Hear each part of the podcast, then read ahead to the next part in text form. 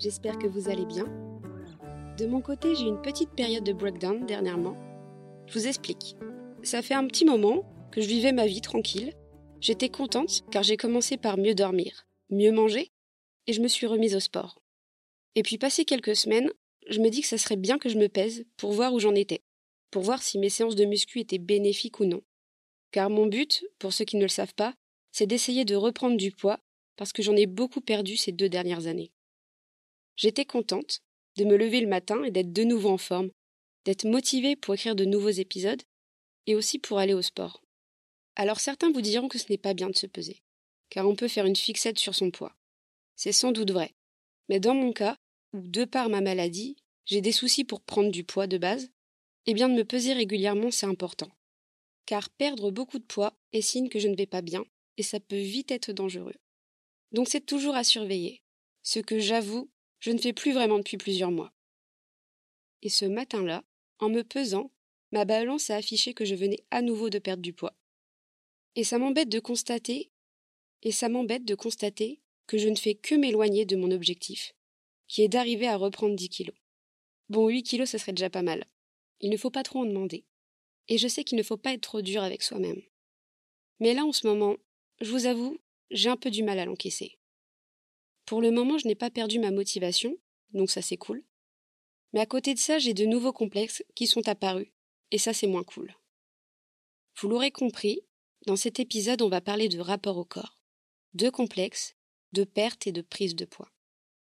Mon rapport au corps a changé tout au long de ma vie.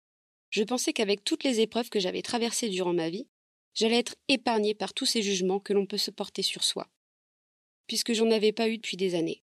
Mais je viens de réaliser que même si on s'accepte et on s'assume comme on est, on doit toute notre vie dealer avec ces pensées négatives qui surviennent au moment où on ne les attend pas, pour notre plus grande désillusion. Quand j'étais petite, j'étais bien potelée, comme disait ma mère. Je devais avoir trois ou quatre ans. Et déjà à cet âge, j'ai compris que ce n'était pas si bien que ça, aux yeux de la société, d'être plus en chair que la moyenne. En grandissant, je me suis très vite affinée, et comme j'enchaînais les problèmes de santé, on est venu à se demander si, au contraire, je n'étais pas en dessous de la moyenne. De mon enfance jusqu'à mon adolescence, je n'ai jamais eu de problème de poids. J'ai toujours été dans la moyenne. Mais mon rapport au corps était désastreux. J'en ai déjà parlé dans l'épisode sur les complexes liés à l'enfance. J'en ai aussi parlé dans celui où je parle du handicap invisible. Pendant longtemps, et encore un peu aujourd'hui, ça m'a affecté le fait d'avoir une pathologie qui impacte quotidiennement mon corps. Même si ça ne m'a pas empêché de vivre les choses comme les autres, à l'intérieur de mon corps, dans mon esprit, j'ai jamais eu le même ressenti que les autres. Puisque j'ai toujours dû gérer la maladie, qui est la mucoviscidose, j'ai toujours dû contrôler ma respiration, comme ma santé était plus fragile. En étant immunodéficiente, je dois faire constamment attention à ne pas attraper de bactéries ou de virus, auquel cas ma santé pourrait nettement se dégrader. Et quand je suis en période d'infection, ça m'est déjà arrivé plusieurs fois, pour ne pas dire toutes, de devoir contrôler chaque inspiration, chaque expiration, de devoir contrôler chaque rire, chaque larme, car ça pouvait me provoquer des quintes de tout que je ne pouvais contrôler et qui pouvaient durer des heures avant d'arriver à me calmer. Et les traitements, eux aussi, ont impacté mon corps.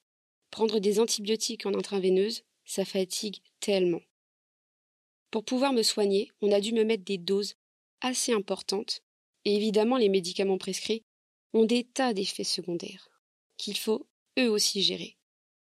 Et donc c'est difficile d'être épanoui, de profiter à 100% du moment présent, parce que tu as toujours des tas d'autres facteurs qui entrent en jeu et qui ne te laissent pas profiter de la vie comme tu le voudrais.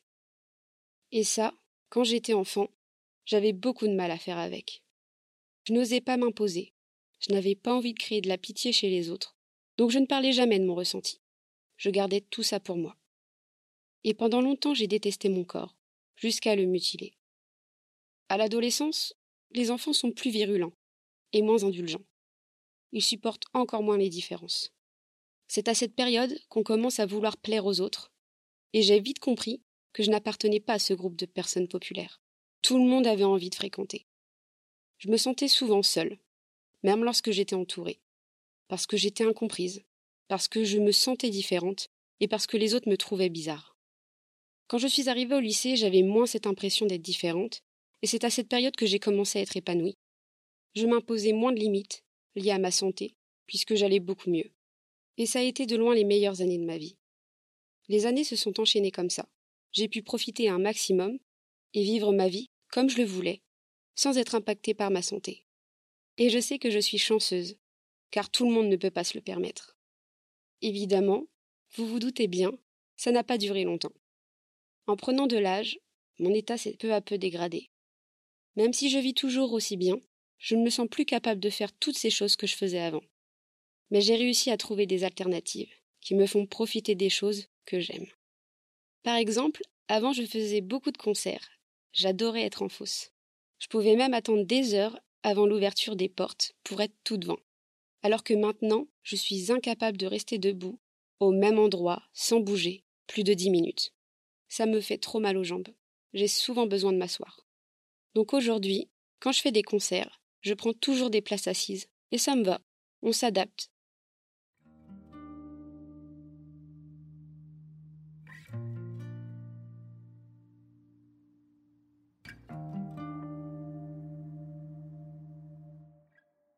Pour en venir à ce que je disais tout à l'heure, j'ai jamais eu de difficulté pour me peser.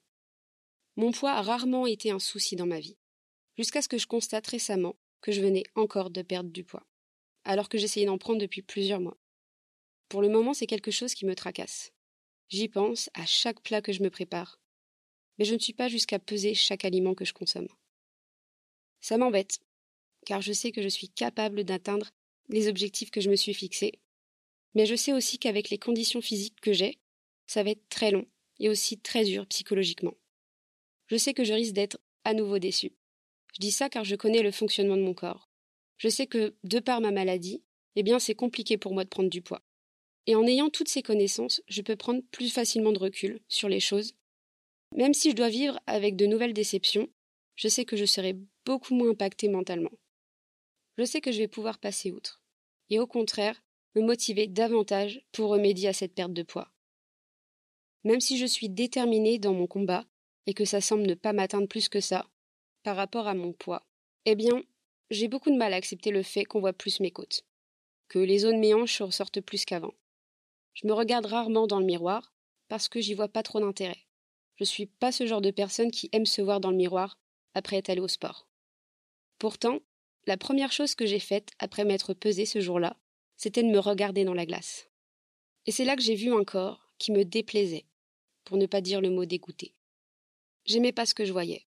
Pourtant, j'ai l'impression que mon corps correspond parfaitement aux critères de beauté actuels. Je suis plutôt grande pour une femme, mais pas trop grande non plus. Bon, vous l'avez compris, je suis assez fine, pour ne pas employer le mot maigre. J'ai un ventre plat, qui tend à se creuser un peu, pour ne pas dire beaucoup le matin, au réveil.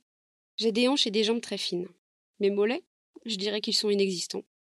Je vais voir chaque os de ma colonne vertébrale ressortir de mon dos. J'ai remarqué aussi que mes joues tombaient et se creusaient, alors j'ai toujours eu les joues bien rondes.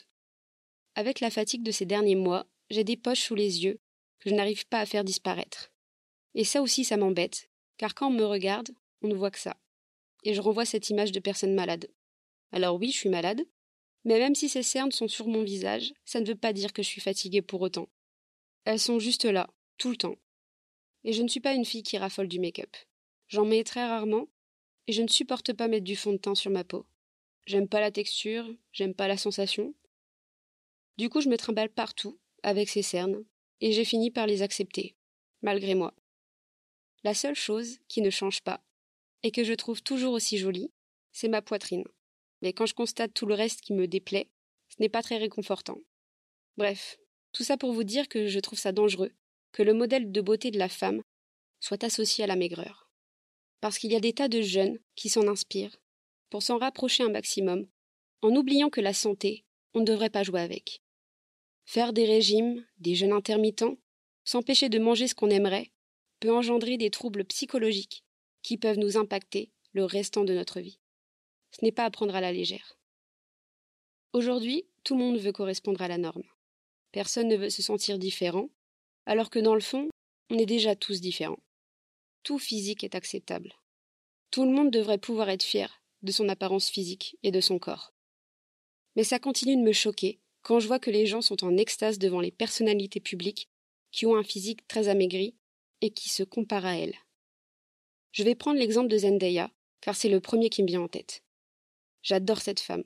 C'est une brillante actrice et je suis contente qu'elle réussisse dans chaque chose qu'elle entreprend. Mais je ne peux pas m'empêcher de penser à toutes ces petites filles et à toutes ces femmes qui la prennent comme modèle et qui veulent suivre la même alimentation qu'elle pour lui ressembler. Si vous cherchez sur YouTube, vous trouverez des tas de vidéos de personnes qui veulent suivre le même régime qu'elle, et c'est très révélateur. Oui, Zendaya est brillante, mais niveau alimentation, c'est pas top. De ce que j'ai retenu, elle ne se fait jamais à manger. Elle commande souvent. Bon, ça à la limite, ça ne choque pas. Mais elle consomme beaucoup, beaucoup de glace. Parfois même à la place d'un vrai repas. Et là où je veux en venir, c'est que même si son physique correspond aux critères de beauté de la femme dans notre société actuelle, eh bien, derrière ce physique, il y a tout l'aspect santé qui passe à la trappe. Quand les gens la voient, ils ne se demandent pas si elle est en bonne santé. Les gens veulent seulement savoir comment elle a fait pour être aussi jolie, et ainsi suivre le même régime alimentaire qu'elle. Et ça, c'est dangereux.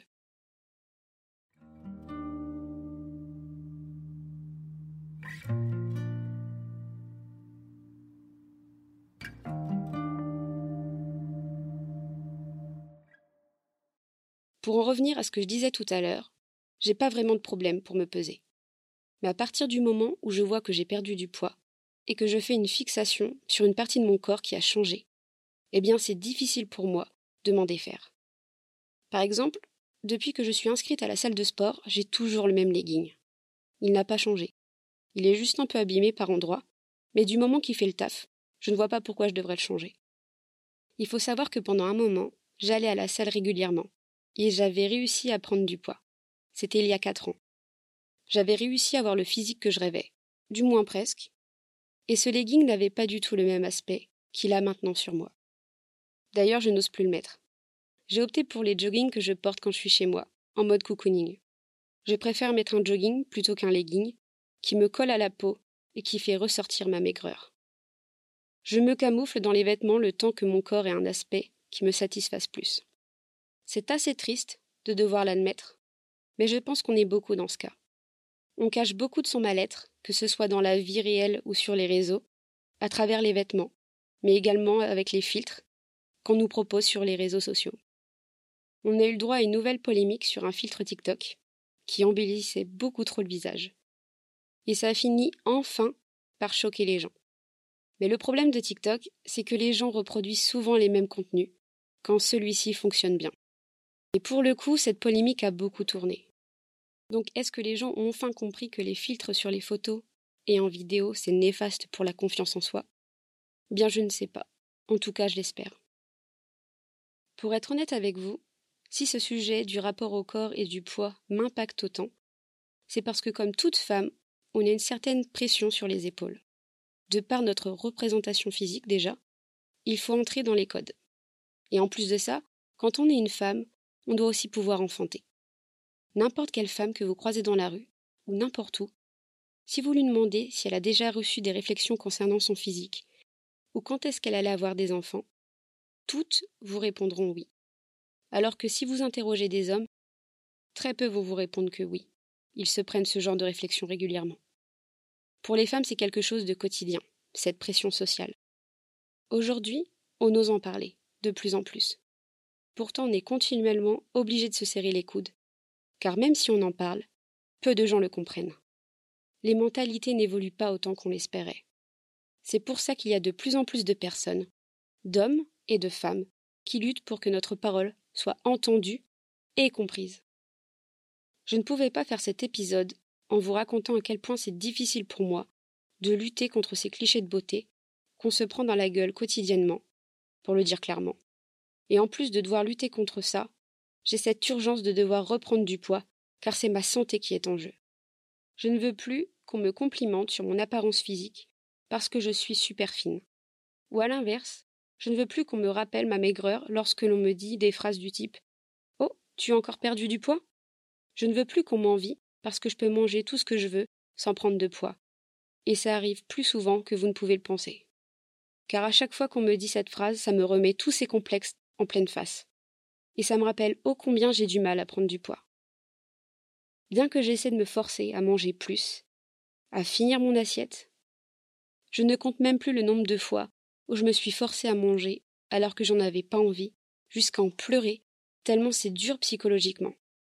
Le nombre de fois où j'ai mangé en avoir mal au ventre après. Je fais tout ce que je peux, je fais tout ce que je peux pour ne plus être impacté par cette condition physique qui est un handicap au quotidien. Il faut le reconnaître. Quand tu es maigre, tu as forcément moins de force, moins de muscles aussi parfois. Tu as plus de difficultés pour te déplacer, pour porter des choses. Tout te demande un effort surhumain. Esthétiquement, certains aiment ça, mais la majorité des gens comme moi préfèrent se cacher derrière des vêtements plus amples. C'est pas fun d'être maigre. Faut arrêter d'en faire l'apologie partout dans les magazines féminins ou sur les réseaux. C'est aussi discriminant pour ceux qui ne correspondent pas à ce critère physique. On ne devrait pas avoir se comparer et à faire des remarques sur le physique des autres, qu'on soit une femme ou un homme d'ailleurs. Je parle en mon nom, mais j'imagine que la plupart des femmes seront d'accord avec moi. On en a marre qu'on nous demande sans arrêt quand est-ce qu'on va avoir un enfant. Parce que ce que vous ne savez peut-être pas, c'est que certaines femmes souhaiteraient en avoir des enfants, mais qu'elles sont malheureusement stériles. Et ça, on n'a pas envie de le crier sur tous les toits. C'est quelque chose qu'on garde privé, et c'est compréhensible. Donc quand on reçoit ce genre de réflexion, on ne peut que mal le prendre et mal le vivre. Ça doit être assez pénible au quotidien, donc se prendre une réflexion en plus, ben non merci. Pendant longtemps j'ai cru qu'avec ma maladie, je pouvais être stérile, parce que c'est quelque chose d'assez fréquent. Mais on ne peut jamais en être sûr. Pendant longtemps je vivais ce que ces femmes vivent au quotidien, et ça me faisait beaucoup de peine, même si j'étais encore jeune, et que je ne me projetais pas plus que ça. Je me suis toujours empêchée d'y penser. Je me suis empêchée de penser que ça pouvait m'arriver, car j'avais peur d'espérer pour me rendre compte que par la suite ce n'était pas possible. Mais depuis quelques années, les choses ont changé, puisqu'un médicament est apparu et a complètement changé la donne. Aujourd'hui, c'est beaucoup plus facile pour une femme qui a la muco de pouvoir avoir des enfants. Donc oui, c'est positif. Et le fait que je continue autant de lutter pour prendre du poids n'a rien d'anodin. C'est un projet que j'ai en tête et que je sais encore loin, puisque pour ce faire, il faudrait, ou en tout cas j'aimerais, être en meilleure santé, pour que ça se concrétise. Et vous l'aurez compris en écoutant cet épisode, c'est quelque chose qui va me demander beaucoup de temps, beaucoup de patience et beaucoup d'indulgence envers moi-même. C'est assez motivant, je trouve, comme objectif, et c'est aussi pour ça que je sais que je ne baisserai pas les bras. Peu importe le temps qu'il me faudra pour être bien dans ma peau, je sais que je l'ai été un jour, et je sais que ça le sera de nouveau, car je compte bien tout faire pour y arriver. Merci d'avoir pris le temps de m'écouter. Si jamais vous vous êtes reconnu dans mon discours, ou si vous avez vous aussi des problèmes liés à votre poids, à votre alimentation, à votre rapport au corps, n'hésitez pas à aller consulter un professionnel qui pourra vous aider à aller mieux et à aller de l'avant. En attendant, on se retrouve la semaine prochaine pour un nouvel épisode. N'hésitez pas à me partager votre parcours en ce qui concerne votre rapport au corps. J'aimerais bien avoir votre avis. Et si vous avez eu une transformation physique, j'aimerais bien savoir ce qui vous a motivé et ce qui vous a aidé à ne rien lâcher. N'oubliez jamais que vos témoignages peuvent aider, motiver et inspirer les gens autour de vous. En parler, c'est important. Ça peut aussi sauver des vies. Et c'est pour ça que ce podcast existe, afin de libérer la parole. Vous pouvez me laisser un commentaire sur YouTube, mais je suis plus présente sur le compte Insta du podcast, qui est Libérer la parole, du 8 podcast. N'hésitez pas à mettre également une note au podcast si vous m'écoutez sur Spotify. Ça aide à ce que celui-ci soit référencé et recommandé à d'autres personnes. Un dernier mot avant de vous quitter. Aimez-vous comme vous êtes. Bisous